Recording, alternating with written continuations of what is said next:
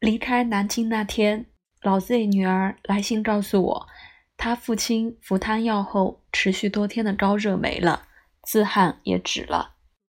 来台北后第三天，又收到他短信，告诉我不仅体温正常，食欲明显好转，而且腹泻也止了。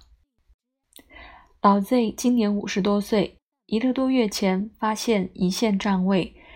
手术后十余天就开始发热，每天发热持续二十余天，最高达四十度，有两次寒战异常，拥后背三床仍嘎吱有声，每天发汗严重，日更衣四五次，但检查无炎症迹象。术后体重锐减十余公斤，可能是胰腺手术的原因。每天大便不成形或腹泻。那天我到病房看他，精神虽尚饱满，但脉洪大而薄止，但重按无力，两小腿肌肉萎缩而无浮肿，正气明显不足，虚劳重症。我用的是桂枝汤加人参，桂枝十克，肉桂十克，白芍二十克。生甘草十克，生晒参十克，干姜十克，红枣三十克。服药后当夜即无发热，三天后原方加麦芽糖五十克，生晒参加至二十克。从目前情况看，病情尚稳定。桂枝汤加人参方的退热止汗效果满意。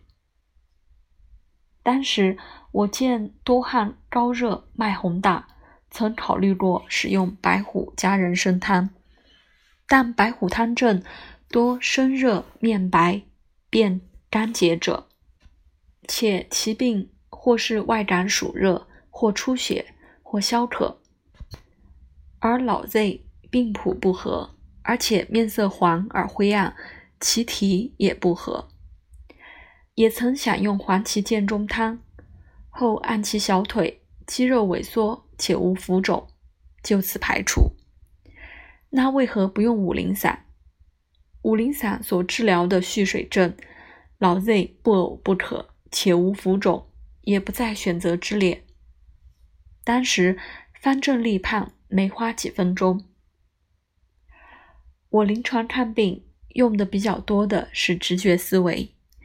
眼前先浮现数方症，然后逐个比照，最后选其最合适者。这种看病方式要求医生精神饱满，方正方能跳得出、认得清。据说清末苏北名医赵海仙必定大烟抽足以后才诊脉。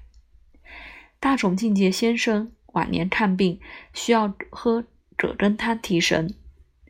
我也曾经看到，日本京都坂口红先生在进诊室之前，双手木面，然后伸臂扩胸，嗨嗨大喝几声，精气神振足了才行。我给老 Z 看的那天正是午睡后，所以一看就准。